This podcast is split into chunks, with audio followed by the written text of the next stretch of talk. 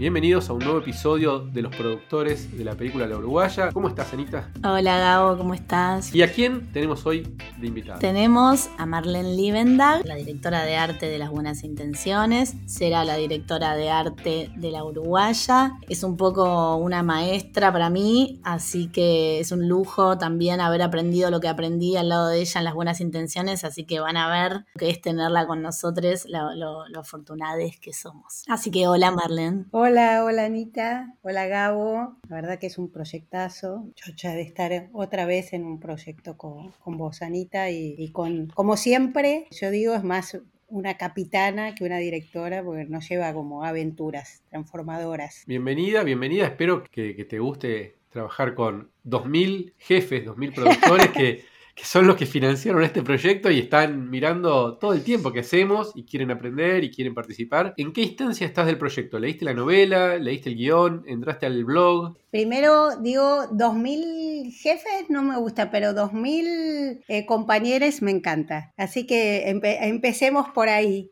Digo, estamos todos en una y está buenísimo. Leí la novela, así se lee, es esas cosas que te atrapan y que no puedes parar. De alguna manera esa road movie de entre la realidad y la ficción de lo que le va pasando me atrapó. Leí una escaleta, que creo que es la versión 3 de la escaleta. Ahí ando todavía más cerca de la novela que, de, que del guion, ¿no? En breve va, va a poder leer algo más. ¿Dónde estás, Marren? ¿Dónde estás, dónde, ¿Dónde estás conectada? Yo estoy en mi casa. Este es el escritorio donde eh, usualmente trabajo cuando estoy acá en casa, que es también escritorio, living, comedor, todo eso, en Belgrano, en Buenos Aires. Los socios dejaron algunas preguntas durante la semana, durante la semana. Les avisamos a los que están escuchando esto en las plataformas de podcast que además hoy tenemos por primera vez a los socios productores que quieran participando en el Zoom, así que por ahí hacen alguna pregunta en vivo. Hola a todos, soy Martín, soy productor asociado de Buenos Aires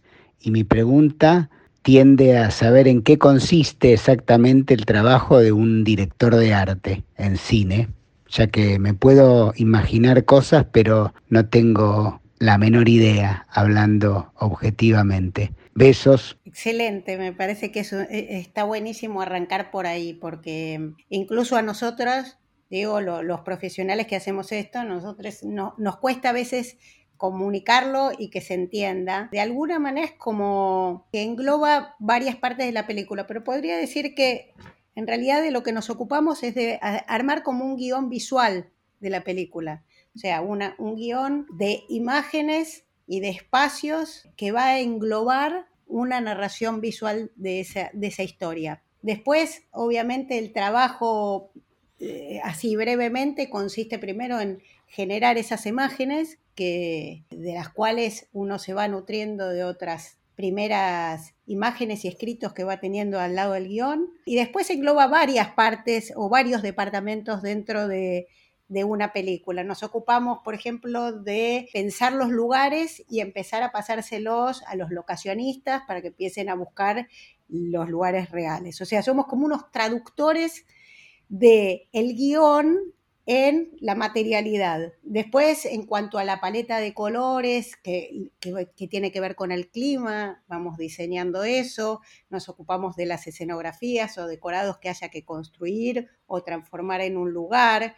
Tal vez encontramos el lugar, pero en realidad nos sirve la arquitectura, pero seguramente no la ambientación, o tenemos que construir adentro de un lugar otro tipo de, de estructura, damos los lineamientos para el vestuario, damos los lineamientos también para el maquillaje y obviamente trabajamos en una triada muy cerquita también con el director de fotografía y el director.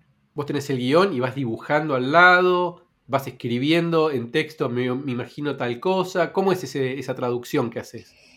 Mira, justo el otro día me preguntaban cómo es mi lectura del guion. La primera lectura que yo hago del guion es la, misma lectura que hicieron todos. ¿entendés? Como me quedo con las impresiones, yo soy una persona que trabajo mucho con las emociones y con las primeras imágenes. Eso a lo mejor me sale más escribirlo, no me detengo tanto en dibujar o anotar una, una palabra que para mí es importante o subrayo algo que después no tiene nada que ver en lo que voy a subrayar. Eh, trato de no ir a lo productivo, sino a las sensaciones. ¿Qué es importante acá? ¿Cuál fue el momento que a mí me, me no sé, por ahora tengo de la escaleta, por ejemplo, me marqué la canción de, de Cita Rosa. Y para mí es un disparador eso, ¿entendés? Entonces digo, bueno, y me pongo a buscar a lo mejor un montón de versiones. A lo mejor me encantaría después que los asociados, los compañeros, me manden más versiones de las que conocen. Aunque después no quede en la película. A veces los disparadores son muy este, personales y aleatorios, ¿no? Y es esa sensación. A veces son más empáticos, a veces son, conozco muy bien Montevideo, tengo familia ahí, eh, tía y primos. Eh, voy a Uruguay desde que nací, entonces de repente refresco eso, digo, Playa Ramírez, la conozco, pero a ver, ¿Qué otros, ¿Qué otros lugares pueden aparecer de Playa Ramírez? ¿Qué, ¿Con qué lo asocian? ¿Y tiene que ser la Playa Ramírez o puede ser cualquier otro lugar que también tenga otro interés para nosotros, en, en, no solo arquitectónico, sino en la historia? Y después empiezan los problemas productivos, ¿no? Es, no, eso lo tenemos que poder filmar y entonces tenemos que tener una disponibilidad y entonces es una playa difícil de, no sé, de de despejar y nos conviene en realidad otro tipo de estructura que nos quede cerca de un lugar donde haremos otra, otra situación de la película, ¿no? O sea, va desde lo ideal y desde el dibujo y desde la imagen y después va tejiéndose con el resto de la película. Con la asistente de dirección tengo un, trabajo súper, Anita eh, Gusoni, tengo un trabajo súper este, cerrado después con ella porque de eso depende que la película se pueda hacer en tiempo y forma y los productores no pierdan sus dineros tampoco, porque nosotros necesitamos y tenemos una, una estructura después productiva cerrada con respecto a eso, no es que se puede eh, extender. Por ejemplo, nosotros tenemos un plan y tenemos sistemáticamente un plan de cobertura. Si el tiempo no acompaña, tenemos interiores seguramente que acompañen eh, o que puedan reemplazarse por ese plan.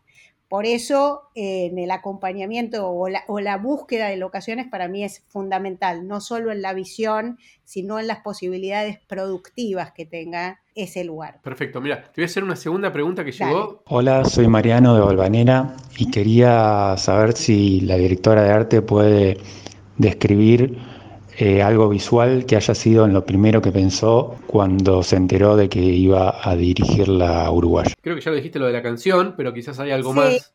Porque tengo, o sea, las imágenes igual a uno lo nutren y, y conozco los lugares, conozco balizas, conozco Polonio, conozco Montevideo mucho, creo que el olor a, la rambla y, el olor y el sonido del buquebús también, ¿no? yo siempre digo que cuando te subís al buquebús, para mí empieza un, momento feliz de mi vida, el tin, tin, así, dispara, viste, como a otros el, el olor a café con leche, en mí dispara la felicidad total.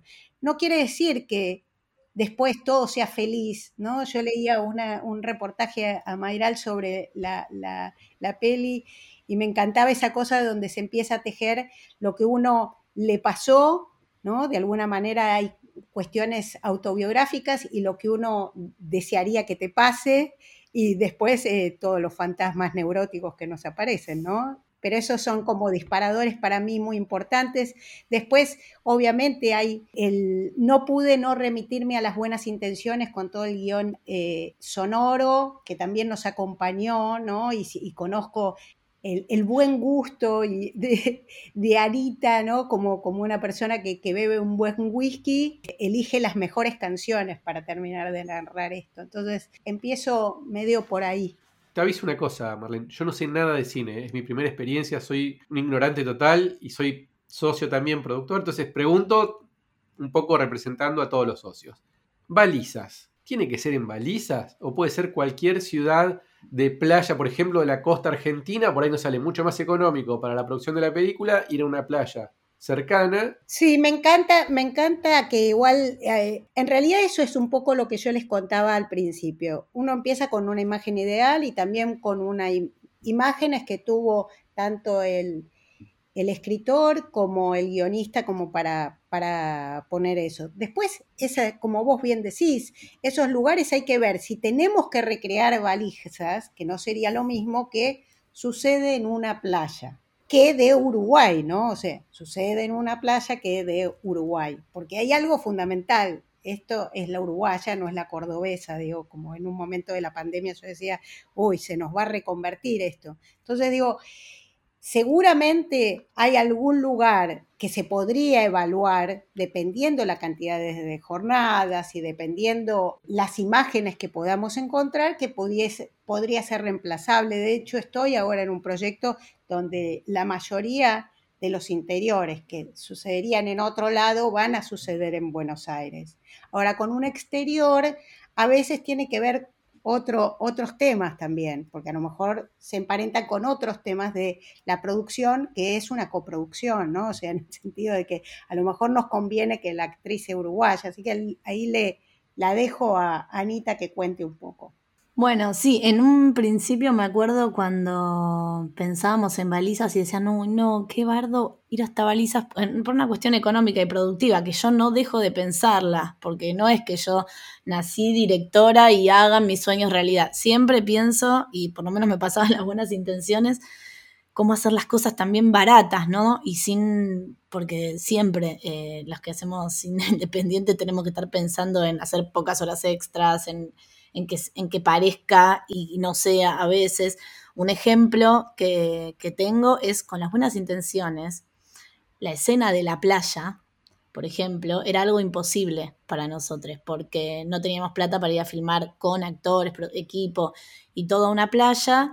Y la solución que primero se nos ocurrió, bueno, ahí va el archivo de las vacaciones reales mías de cuando era chica y esa es la playa. Después lo que sucedió fue que íbamos a filmar en enero y en diciembre nuestros eh, actores eh, niñas se iban de vacaciones antes de filmar. Entonces ahí se nos ocurrió que, eh, que a donde vayan se filmen con celulares para después emular ese material de archivo en tamaño, porque eso es lo que también importa, el tamaño del plano. Si queremos contar balizas gigantes, y vamos a tener que estar en balizas si no tenemos plata para ir a balizas, tal vez una de las primeras opciones fue, ¿y si se están grabando con sus celulares y entonces se ven, están en balizas, escuchamos balizas, sentimos, pero cielo, un toque de arena y río o mar o lo que sea para que parezca balizas?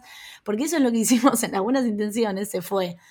Se fueron las dos hermanas Minujín con su familia de viaje a Costa Rica y se fue Ezequiel con la mamá a Entre Ríos. Aguas totalmente diferentes.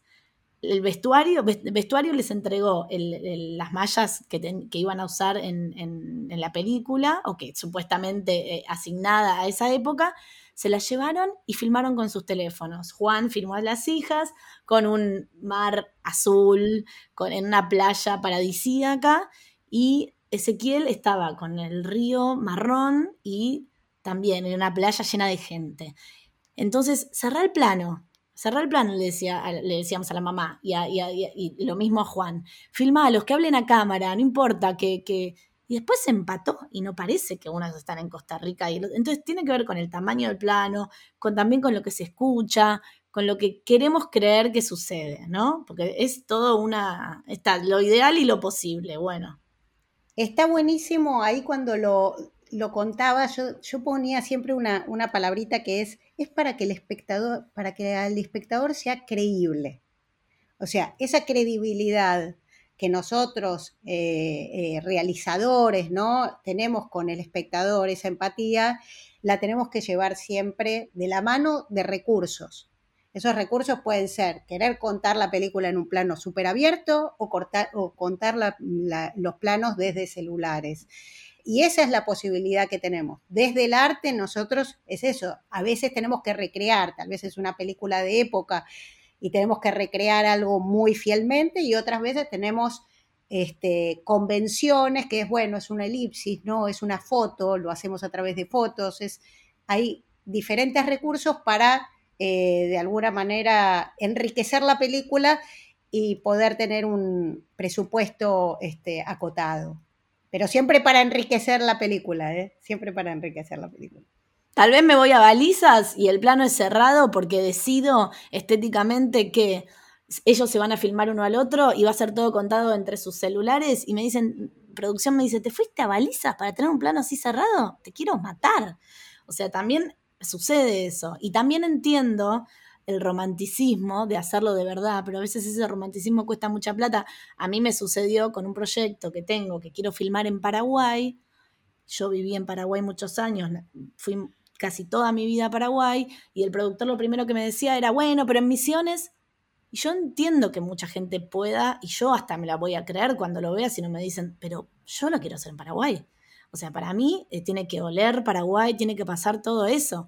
Pero si no tengo la plata o las posibilidades eh, por el contexto de pandemia, qué sé yo, de, ir a Paraguay, qué sé yo, bueno, lo haré donde se pueda y, lo, y, trataré de que se sienta Paraguay. Pero entiendo cuando, sobre todo les uruguayes, es un puñal al corazón decirles, estás acá y, en realidad te digo que estás acá. Yo lo recontraentiendo, eh, pero obviamente si alcanza la plata y el tiempo, deberíamos ir a balizas siempre. Pero también es cine y no es un documental sobre balizas, ¿no? Como... Es la magia del cine. Es la magia del cine y la frustración de ver el también de ver los hilos y, el backstage de cómo se hace una película, que siempre... Por eso en general yo digo, trabajamos con imágenes y después trabajamos con varios planes alternativos, porque vos este, de pronto decidís que eso es tu asset de la película, es tu, tu, production value ¿no? de la película, decís, acá tengo que abrir la película porque vengo trabajando todo en interiores, en planos cerrados y decís, bueno, acá sí merece y necesita una, apertura a la película. Eh, eh, que, y vuelvo a decir, que sirva tanto a la producción como a la película respirar. Nosotros, por ejemplo, la cancha de fútbol tampoco se filmó exactamente este, el partido, pero porque estaba, teníamos que contar, había otras partes importantes de la peli. Entonces, ahí sí tenemos que ser este, evaluar una vez que, tenemos muchas posibilidades abiertas. Lo mismo con las locaciones. Acá dice María Soledad Gago en el Zoom, dice, seguramente hay algún productor asociado cerca de balizas. De hecho, hay productores asociados que viven en balizas que puedan tomar imágenes y el resto se puede filmar acá. Claro, puede haber planos generales, se puede todo. Pero mira si yo me voy a balizas y digo, quiero un plano romántico de él leyendo y desde abajo y veo el cielo y girando, y eso lo puedo hacer en cualquier lado. O sea, entiendo que si voy a balizas, te filmo baliza todo, te, muestro que tuve en balizas, por supuesto, pero hay que también ingeniárselas para hacer lo ideal, lo posible a partir de lo ideal, pero lo ideal, lo posible no lo, no lo, dicta producción en conjunto con arte, en conjunto con fotografía.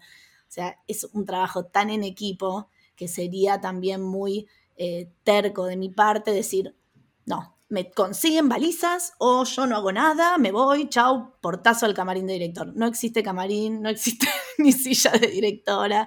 O sea, e, es, nosotros y decir, ok, vamos a hacer la película con lo que tenemos como se puede, con esta plata y con estos recursos. Están también sugiriendo, perdón, acá en el Zoom, la playa del Pinar, que queda a 15 minutos de Montevideo. La conozco y es muy linda y está buena y sobre todo para algunas cosas sirve, pero creo, creo que no tenemos que perder de vista que lo importante, digo, no es dónde lo vamos a filmar, es qué es lo que estamos contando.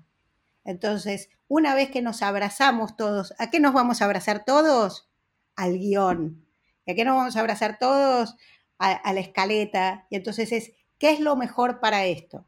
Entonces, están buenísimas todas las opciones, pero hay algo que sí es, que es la confianza piramidal que tiene un poco en algún momento las decisiones de esto, porque tenemos que confiar en que las decisiones que vamos a tomar van de la mano de la estética, van de la mano de la producción y son las mejores para esa película. ¿Por qué? Porque a lo mejor, a diferencia de otras maneras de contar, uno ya tuvo recorridos buenos y malos con algunas experiencias. Entonces, es, abramos la, abramos el juego en todo lo que nos pueda enriquecer y traigamos también nuestra experiencia de haber ya filmado y habernos dado algunos palos en la cabeza con algunas, con algunas decisiones que a veces sumaron y otras veces no fueron tanto. Pero lo más importante es que a nosotros nos une el guion, ¿no? la historia que vamos a contar. Eso. ¿Cuáles son, creen, los problemas más grandes que ven a partir de la primera lectura del guion de esta película en particular? Bueno, es una película que sucede mucho en la calle, ¿no?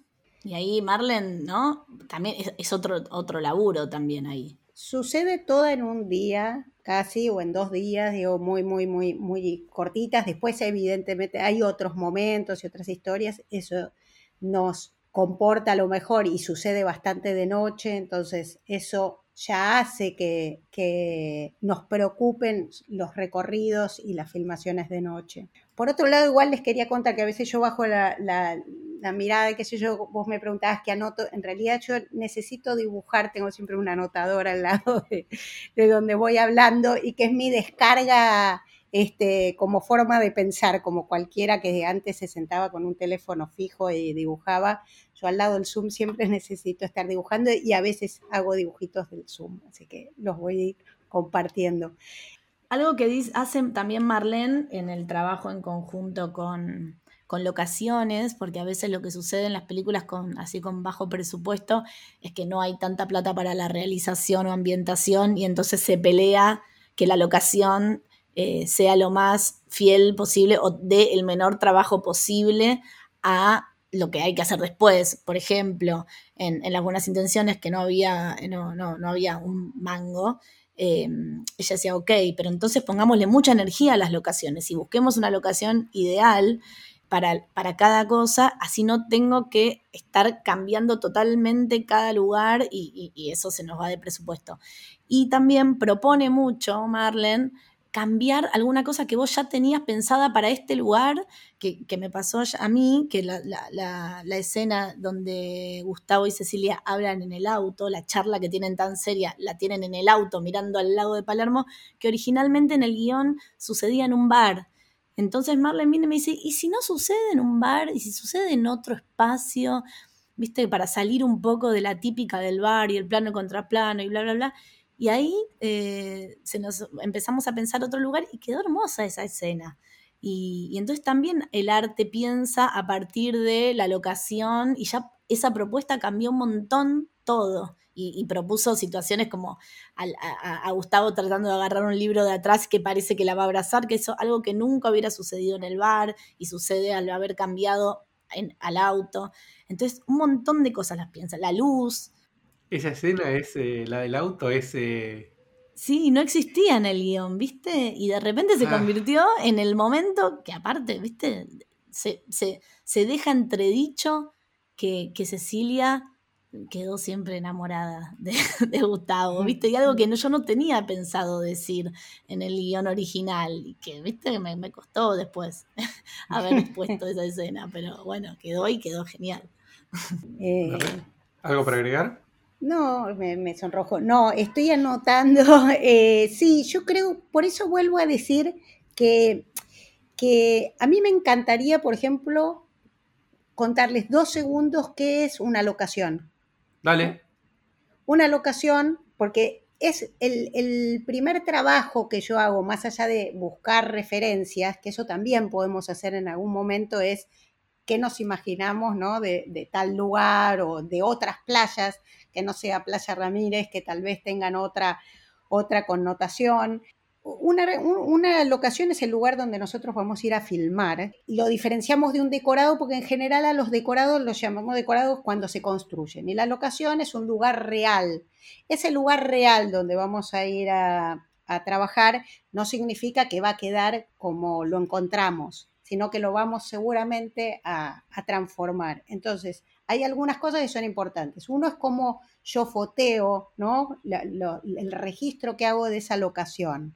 Que si fuese, por ejemplo, el frente de una casa, tengo que tener en cuenta el frente de la casa, el contraplano de eso, que hay al lado, que hay al costado, si hay una obra, por ejemplo, nosotros hacemos sonido directo, digo, aunque no sea lo mío, eh, el sonido está dentro de la película. Entonces digo, bueno, este lugar está bueno, pero a lo mejor el contraplano no está bueno. Entonces yo tengo que ir a buscar ese contraplano a otro lado y después eh, mentirlo y macharlo. ¿Con qué lente voy a sacar? Y bueno, en general voy a tratar de sacar esas fotos con un lente 50, que sea lo menos que, que, que no... O si son lugares muy chiquitos, avisar y poner, bueno, esto lo saqué con un 25, esto lo saqué con un 14 milímetros, esto lo saqué con un 9 milímetros, porque como se va a deformar tanto esa imagen, nosotros al no tener un plano real de eso, tenemos que saber con qué lente estuvo sacado.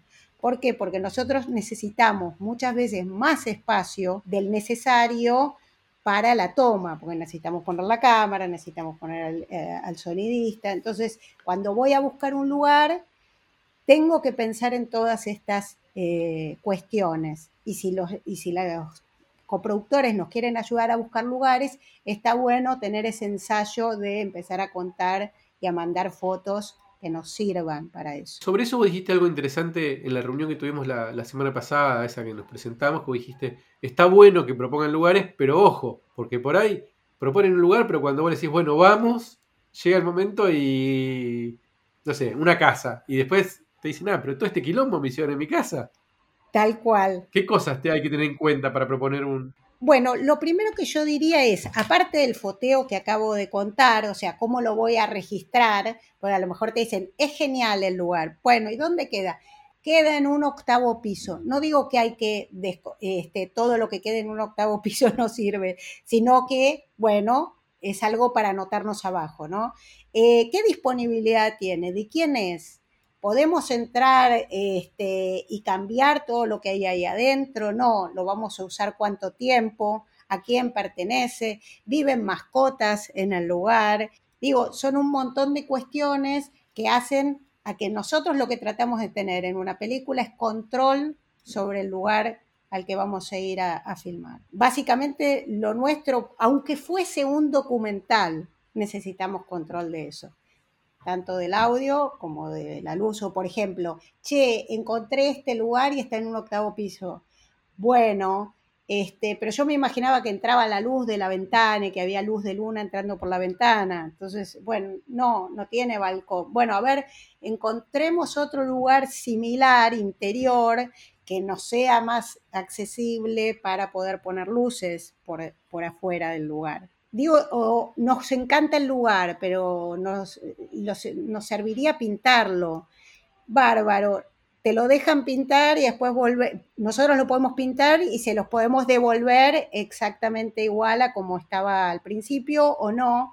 Se copan transformándolo o no, no se puede transformar. Entonces, a lo mejor de arquitectura no sirve y es divino, pero eh, me lo dan dos horas y media y ya no sirve.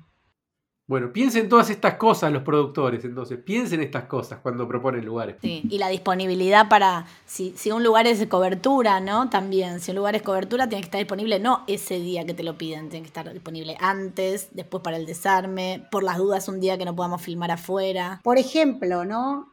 Yo digo, un lugar muy rico que tiene que ver con la disquería que tuvimos en las buenas intenciones, y en esta casa es la casa del cómic, ¿no? Que van buscando y, el personaje y, y, cómo, cómo logramos tener esa cantidad de revistas, cómics de esa época, armar esas tapas, son reales, bueno, eh, nosotros, por ejemplo, eh, acá el álbum de figuritas que necesitábamos en las buenas intenciones, bueno, lo rastreamos por Mercado Libre y la verdad que finalmente apareció. Pero muchas veces tenés un tema de derechos con eso. Entonces nosotros tenemos que recrear eso sacándole información, eh, porque no tenés el, el, derecho de imagen de esa persona o porque a veces hay ciertos... Este, no sé, superhéroes, por ejemplo, que no podríamos o sí podríamos este, mostrar, o tal vez los tendríamos que inventar. Eh, son como distintos caminos que tenemos que ver porque cada uno implica una decisión eh, productiva diferente. O, la, o nos dan la, consiguen la revista y la revista está hecha puré, ¿viste? Como esas cosas que dice alguien que, y bueno, lo tengo que volver a escanear y volver a poner y, cambiarlo como si fuese algo nuevo, ¿entendés? ¿Se va a viajar antes a Montevideo para buscar las locaciones? ¿Se empieza a buscar en Buenos Aires también las locaciones? ¿Ahora? ¿En qué momento, en qué instancia se empieza a, ir físicamente vos, con, no sé, con Ana, con algún productor, con nosotros? ¿Quiénes van? ¿Cómo es ese trabajo? Seguramente se arme un equipo de locaciones que tenga una base acá y una base en, Montevideo, donde primer, donde Montevideo, digo, como ciudad, y después que se salga de Montevideo a, a Balizas o a donde sea y podrán tener otros asistentes, digo,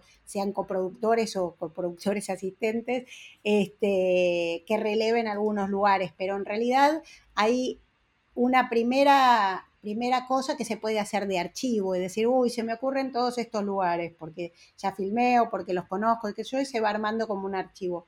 De ese archivo se van eligiendo cosas que nos resuenen, vuelvo a decir, porque nos gusten o porque eh, nos parezcan importantes para, para producirlas, y entonces se pide lo que se llama un refoteo de ese lugar. O sea, ir realmente al lugar, fotear a ver cómo está hoy, porque a veces encontrás cualquier cosa, ¿viste? De, claro. ¿Viste? Uy, tal casa abandonada, me encanta. Sí, pero hoy ya la, demolieron o está bárbara o hay que ir al lugar realmente a ver qué es lo que pasa. Ese refoteo tiene que ser actual. Y tal vez a partir del refoteo actual y de un trabajo con dirección, con producción y que yo, se eligen las cosas importantes para ir a hacer un scouting. Eso puede ser allá y puede ser acá en paralelo. Y después se decide cuál es la mejor versión, porque a lo mejor este, económicamente, sobre todo porque estoy hablando con los productores, eso cambia mucho a la hora de hacer un mix o de decir, bueno, esto eh, se puede viajar pero con este menor tiempo, porque no, no nos olvidemos que lo que está en, en la costa argentina también supone eh, un viaje, ¿no? No es que nos queda tan cerquita como en, Uruguay, ¿no? Todo. Entonces, también es, hay una company move, ¿no? O sea, de, un montón de gente que tiene que estar parando en otros lugares. Este, y eso también tiene un costo que, hay que evaluarlo.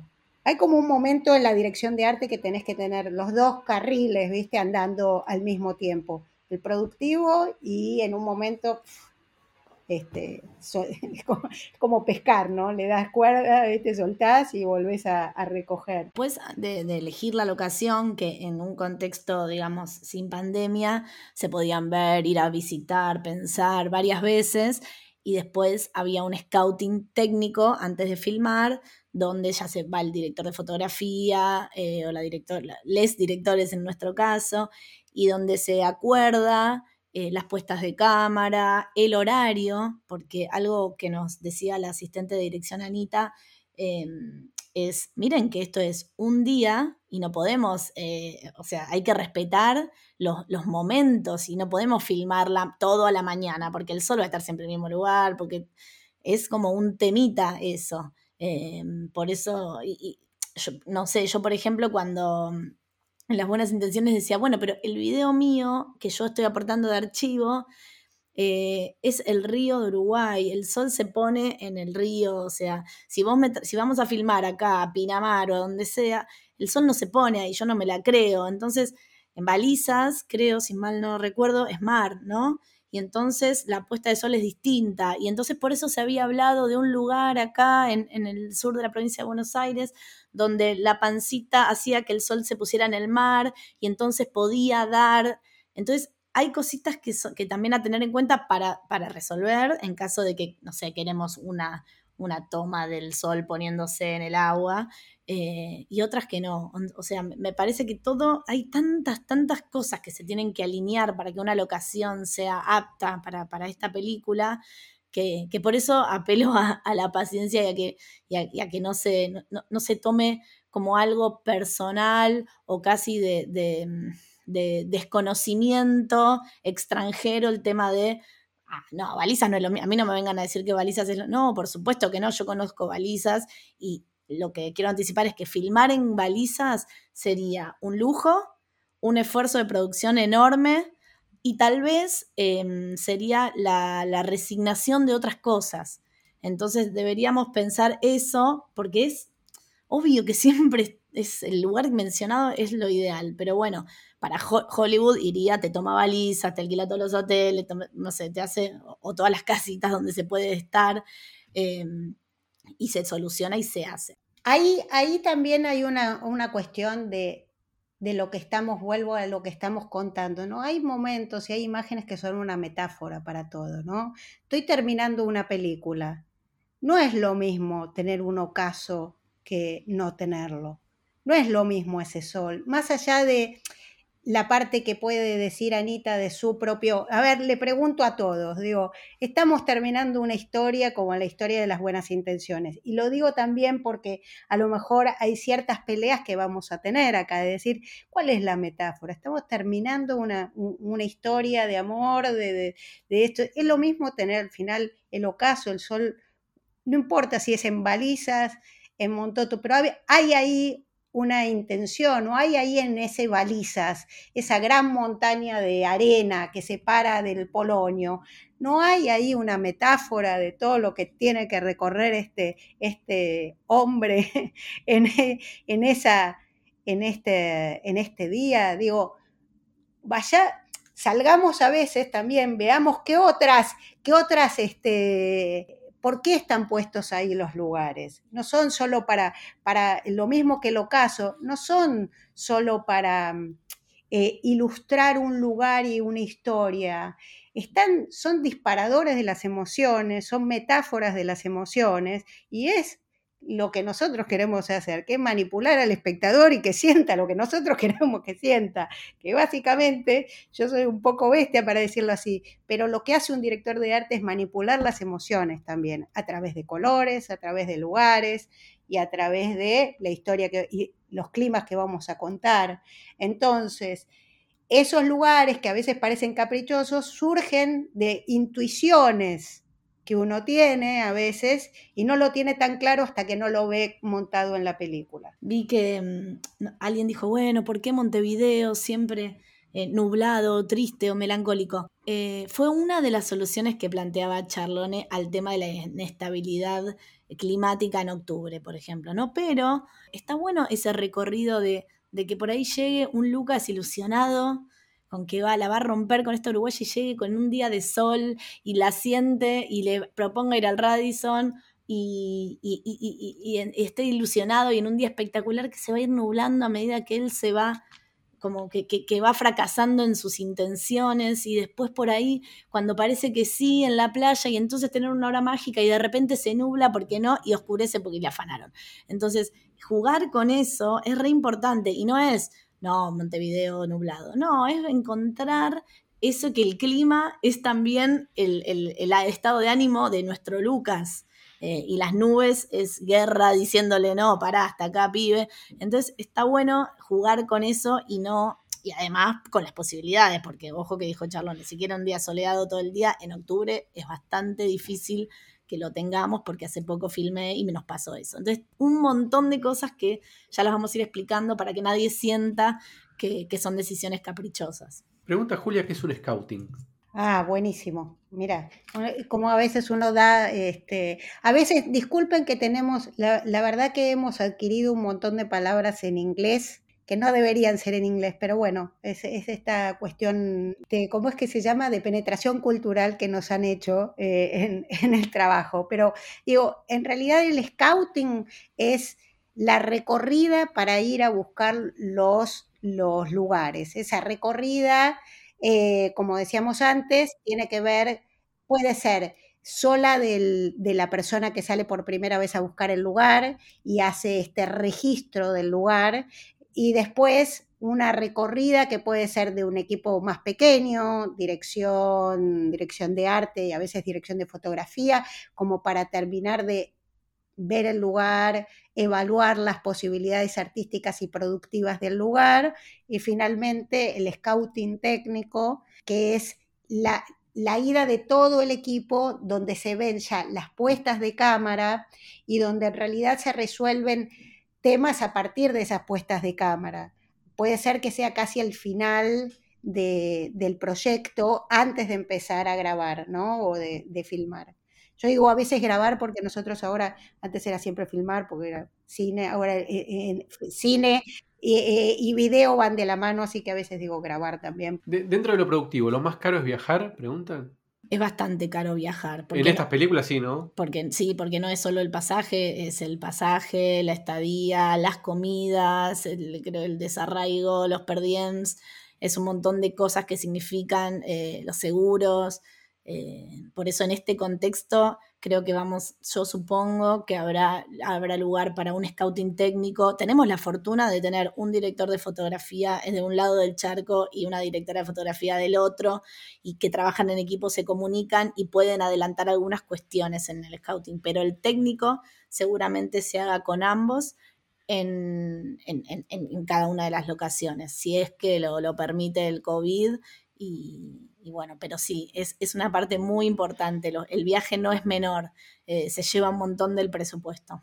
Y eso que vamos a viajar lo menos posible, ¿no? Vamos a viajar seguramente algunas cabezas y bueno. Eh, también yo, yo hace unos años, aparte de tener familia, digo, grabé una serie en Montevideo estuve casi seis meses, digo, como que lo vi trabajando, si bien no, no filmé tanta publicidad como ahora se está filmando, que yo, pero esos seis meses y entonces quedé en muy buena relación con otros directores de arte, con, con asistentes y realizadores de ahí, lo cual me da la tranquilidad de, de poder encarar el, el trabajo que tengamos que hacer con conocidos, ¿no? O sea, con gente con la que uno confía en su trabajo, más allá de todos los que se puedan sumar, ¿no? Pero hay, eh, eh, hay excelentes equipos de arte de realización. Creo que en esta charla quedó espectacularmente explicado lo que es una directora de arte, la importancia que tiene y, y te vamos a disfrutar un montón. Una última pregunta que me gustaría a mí de curioso meter en la charla es, los protagonistas, la elección de los protagonistas, ¿tienen que ver con el arte? Vamos a hacerla corta porque vamos a terminar la charla, estuvo muy buena, muy explicativa. ¿Quién le gustaría a Marlene que sean los protagonistas? Hombre y mujer, si tiene alguno. A un actor. Jugátela las cartas sobre la mesa. De varón sí, ya tengo. De mujer no sé. Yo trabajaría, la verdad que trabajaría con Cucú, eh, que es eh, bueno, ahora nosotros lo llamamos Cucú, ahora se me fue su nombre de pila real. Por ahí Ana se lo sabe, el apellido eh, Sebastián. Cucú es Sebastián Arseno. Sebastián Arseno, Sebastián Arseno. Eh, la verdad que el laburo que hizo en Las Buenas Intenciones la, la rompió y creo que tiene un montón para dar. Es un tipo al que lo vas a querer abrazar, ¿entendés? Y te va a dar, se te va a romper el corazón de, todo lo que, de todo lo que le pasa. Este, y creo que está en un muy buen momento para, para laburar esto. Eh, acaba de ser papá. ¿Ya te hizo la transferencia o la va a hacer después de este podcast? Lo va a hacer por este podcast. Ah, ah, no, pero yo creo que. Si lo es, lo va a tener que demostrar en el casting. Sí, yo, yo la verdad que le tengo fe, le tengo fe. Aparte creo en los equipos de trabajo y me parece que está bueno, es como uno que, la va a romper.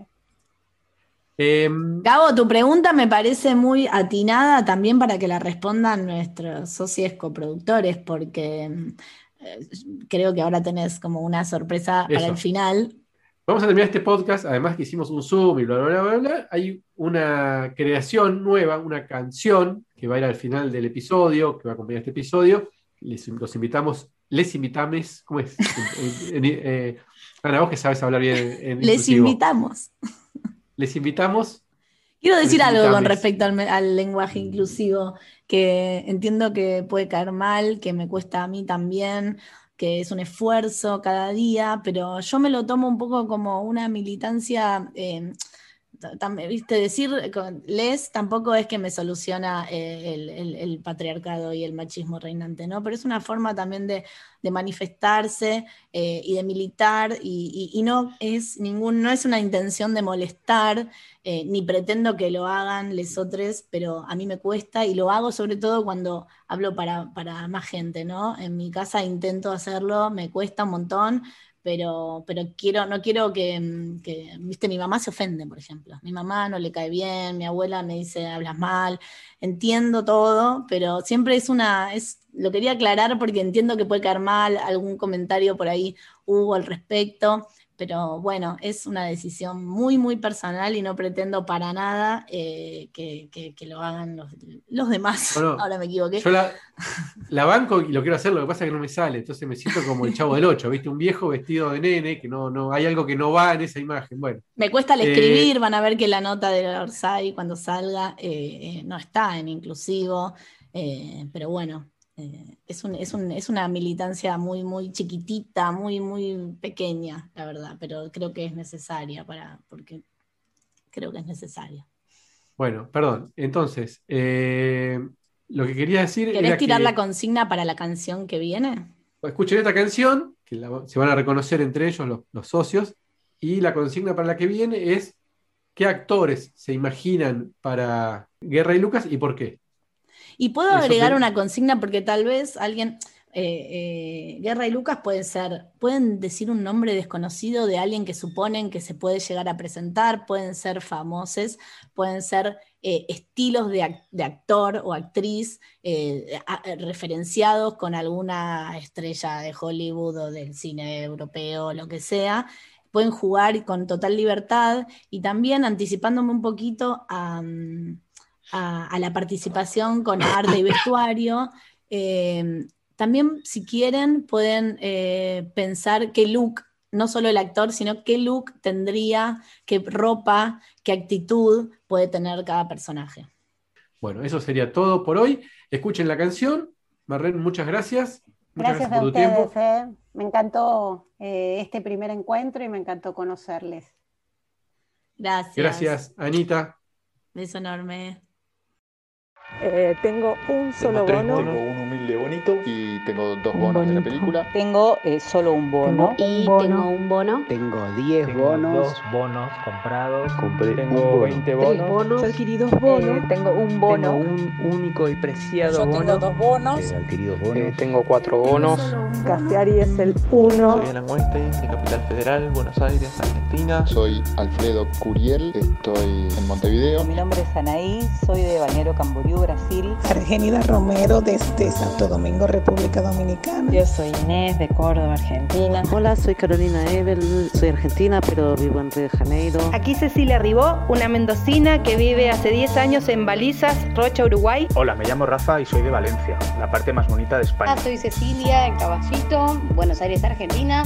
Soy recontra, manija con todo. Mi nombre es Cecilia, soy de Carapachay. Soy Diego Clavijo de Colombia. Mi nombre es Lucas, soy de Capital Federal de Argentina. Soy de La Plata. Soy Martín, vivo en Buenos Aires, Argentina. La estoy pasando bárbaro y esto recién empieza. Soy Claudia García Mesa, de Lima, Perú. Hola, mi nombre es Diego Zavalo, soy de Argentina. Soy Bárbara Morea, vivo en Palermo, Buenos Aires. Mi nombre es Elio Scolo, soy de Zárate, pero vivo en La Plata. Soy Manu, vivo en Tigre, en Argentina y estoy manija. Soy Lucas, de Capital Federal, Argentina. Soy Mariano, del glorioso barrio de Villa Luro, Buenos Aires. Mi nombre es Vivian Casasco, soy uruguaya y vivo en Montevideo, en la zona del Prado. Hola, mi nombre es Martina Barcelona, soy de Uruguay. Mi nombre es Martín, soy de Buenos Aires. Buenas, soy Pablo Cubiella, uruguayo, de Montevideo. Soy Rodrigo Laguna, de Montevideo. Mi nombre es Soledad, soy de Buenos Aires. Soy Miriam Scandarani, de Buenos Aires. Soy Mariana, de Montevideo, muy de Montevideo. Mi nombre es Martín Rur, soy de Buenos Aires. Acá Matías Aguiardone, soy de Buenos Aires. Hola, soy Natalia Berterreche, desde Montevideo, Uruguay. Soy María Lilia Busti, de San Nicolás. Y la verdad estoy muy contento